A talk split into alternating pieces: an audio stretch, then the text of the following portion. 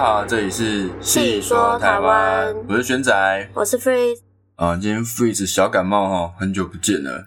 好对 no 啊，我说对，对，对，好。我们上一集呢是讲关于虎姑婆的故事哦，就是现代虎姑婆的故事。嗯，那我们这一集呢就来讲四大奇案。那其实四大奇案呢，它的名字是清末台湾四大奇案，就是四个发生在清朝末期台湾的四个案件。哦，都是聚集在同一个时期，对，聚集在清末这个时期。嗯，那如果加上民国初期的风女十八年的话，就是台湾五大奇案。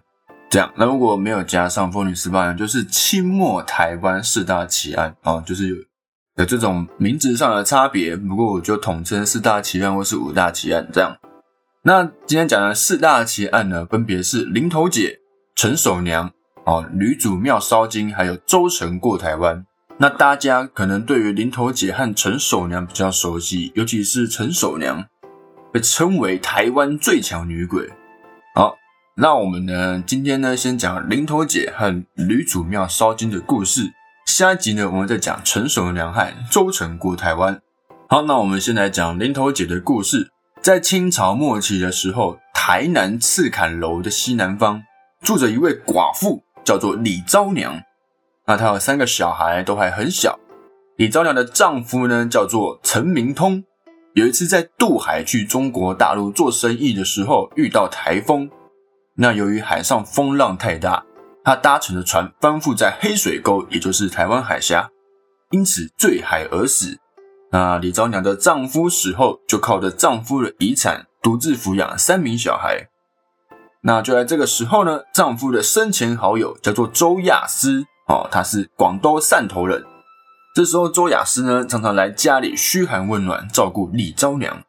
那李昭娘对周亚思呢，也因此日久生情，渐渐有了好感。啊，但由于因为当时的社会道德礼俗比较保守，比较频繁的出入一位寡妇的家庭，总是会引起一些邻居的八卦啊、谣传之类的。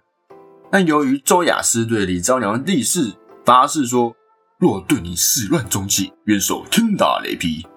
李昭娘就很感动啊，就嫁给了周雅思，并将过世丈夫的财产交给他打理。啊，李昭娘就改嫁。但周雅思呢，接近李昭娘，却只是为了她的金钱，过世丈夫的遗产。周雅思用李昭娘大部分的财产，由台湾买了一批樟脑及蔗糖，运到香港转售，赚了大钱之后，就回到广东汕头另娶新妻，然后就遗弃在台湾等待了李昭娘。台湾的李昭娘对这个事情是毫不知情嘛，她就认为丈夫呃呃周雅思还在大陆做生意，这样香港做生意，所以她每天呢日日夜夜的等待周雅思的归来，但周雅思却音信全无。李昭娘也将身上仅有的金钱用完用尽之后，生活就陷入了绝境。好，那在她两个孩子相继冻死、饿死之后，李昭娘终于知道自己受骗了。万念俱灰之下，想不开的她亲手掐死了自己最后一个小孩之后，幼子最小的孩子之后，在林头树上上吊自杀。那李昭娘死后，心有不甘的她，时常在灵头树附近徘徊，甚至会拿纸钱去买肉粽。她拿纸钱去买肉粽，就是晚上卖肉粽的人收到纸钱，然后隔天早上，这些就是当初收到的其实是银票，就隔天早上发现这些银票全部变成了纸钱。那这里的人呢，为了地方上的安宁，于是就募资建庙，供奉香火，并尊称她为灵头姐。但是呢，立庙并不能消除李昭娘心中的怨恨。在某一天大雨的时候，有个汕头哦，跟那个周雅诗一样，有嗯个汕头来的算命先生入庙躲雨。那李昭娘的冤魂就出现，然后向这个算命先生诉说他的冤情。算命先生就决定帮助李昭娘复仇。啊，那个算命先生呢，就为他刻了一个神主，啊，放在雨伞下，让他的冤魂可以随着自己渡过黑水沟，也就是台湾海峡，到汕头寻找周雅诗。然后他们在抵达汕头之后，在那周雅诗第二大的小孩他的弥月之日的时候，李昭娘的冤魂现身，在家中板斗的周雅诗大吃一惊，马上被李昭娘附身，在厅堂上喃喃自语：“最后拿起菜刀杀死了自己的妻子和两名小孩，然后也自杀。好，那这个林头姐的故事啊，最主要的部分就是讲到这边。好，那这个林头姐的故事呢，也有翻拍成电影，也有翻拍成本土剧。那闪灵乐团哦，很很经典的一个嗯，重金属的摇滚乐团，在二零零二年推出了一张专辑，叫做《永劫轮回》。整张专辑就是在讲述这个故事。那这张专辑呢，获得了第十四届金曲奖最佳乐团奖。好，那这就是我们林头姐的故事。好，我们来讲下一个奇案呢，就是吕祖庙烧金。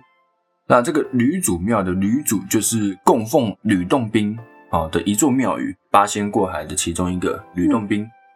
那吕洞宾呢，就尊称为吕祖，叫吕祖庙。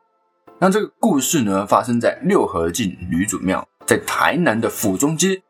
而现在这个庙宇已经不在了，但是当地的民众还是有许多是继续供奉着这位女主。好了，相传清朝乾隆年间，六合境。迎接女主的香火啊，治病啊、求财、求子都非常的灵验。于是，在嘉庆十二年的时候，改建成大庙，然后就开始聘用道士为民众消灾解厄。然后多年以后呢，台南府城有位屠夫的妻子与当时的道士外遇，朝来暗体，常常经常借庙里上香拜拜的名义与情夫幽会。但依照民间习俗，参拜时应该要装一篮金子钱或是贡品。到庙中去祭拜啊，但是屠夫发现了妻子每次只带空篮子去，那屠夫就大为奇，觉得很奇怪啊，你拜拜怎么篮子是空的，没有纸钱，也没有那个贡品。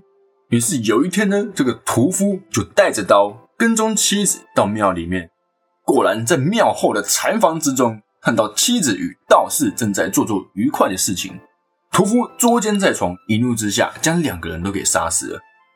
后来，女主哈向多位乡民显灵托梦，说有这个事件发生。那官府得知之后，去询问屠夫的小姨子，小姨子呢也说很久没有看到姐姐了，每次去拜访都被屠夫找理由赶走。官府呢于是将屠夫带走逮捕。屠夫得知原来是女主亲自托梦破案之后，就立刻讲出了所有的案情，坦诚罪行。一五一十的招出自己将两个人的头颅埋在庙里面，其余的残肢呢，肢体破碎，肢体剁成碎肉，混入他的猪肉摊贩中售给客人。那官差呢，就带着屠夫到庙中挖掘，然后就真的找到妻子跟道士的头颅。官差们是惊骇万分，屠夫自认难逃王法，于是假意的说想要在神的前面忏悔，去拿起烛台自杀而死。由于这个案件的凶险，被害人都死亡了，于是官府就不再追究此案。那不久之后呢，女主又托梦说这个庙是命案现场，又是偷奸的地方，还有吃人的惨案，就希望说把这个庙给拆了，给毁了，以正道士的清规。那官府知道这个消息之后，就命令乡民将神像各自请回家奉祀，然后就把这座庙给毁了。这样。然后，并将原本的这个地方改建成了书院，并留下一尊女主神像，然后配饰武文昌。那个书院已经变成了一般的住宅，已经是民众的房子了，就别人家这样。但是当地的乡民还是依旧奉祀着女主的神庙，就从清朝一直奉祀到现在。好，那故事中的屠夫的妻子不是拿空篮子去偷情嘛，对不对？就是没有装东西，于是就衍生出一个俗语，叫做。官拿给修金，对，关拿给修金，就是在说这个妻子拿这个篮子假装要烧金子，但是实质上是在做一些偷情的事情。这个俗语就是这个意思。嗯嗯嗯，它是从这个故事衍生出来的。好，那这个版本的故事呢是屠夫妻子跟道士嘛？那有另外一个版本呢是书生的妻子跟屠夫偷情哦，反过来。那这个版本呢，也有延伸出另一个俗语，我们现在来也来讲一下。哦，那一样是清朝哈，据说台南有一位读书人非常有学问，但是家贫落魄。这时候有一位贡生，贡生就是科举成绩优异的人，聘请这个家贫落魄的读书人到外地工作。那这位读书人的妻子就留守家中。那当时呢，有一位屠夫垂涎妻子的美色很久了。于是拜托吕祖庙的道姑帮他和妇人撮合。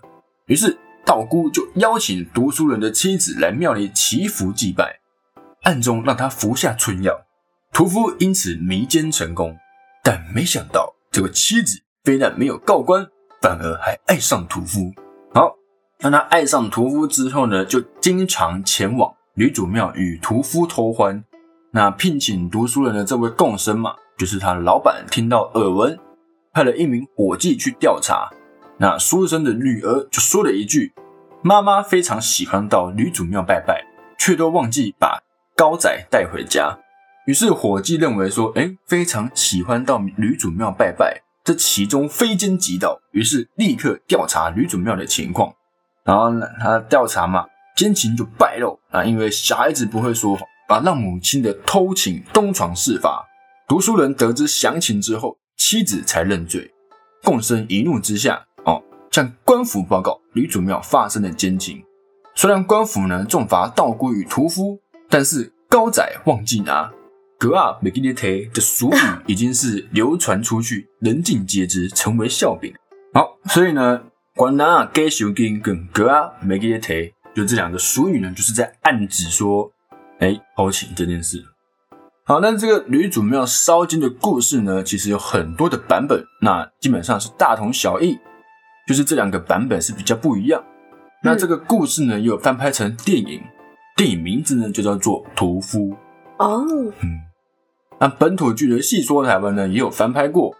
那这个故事呢，相比前面的零头姐，算是比较和平一点，比较 peace 一点，就是比较偷情嘛。那零头姐是一种复仇，嗯，没有那么沉重跟悲催。好，那这就是今天的四大奇案中奇案中的两个奇案的部分。好，那下一集呢，我们会再讲两个奇案，周成过台湾以及成熟娘的故事。好，好，我们下集见，拜拜，拜拜。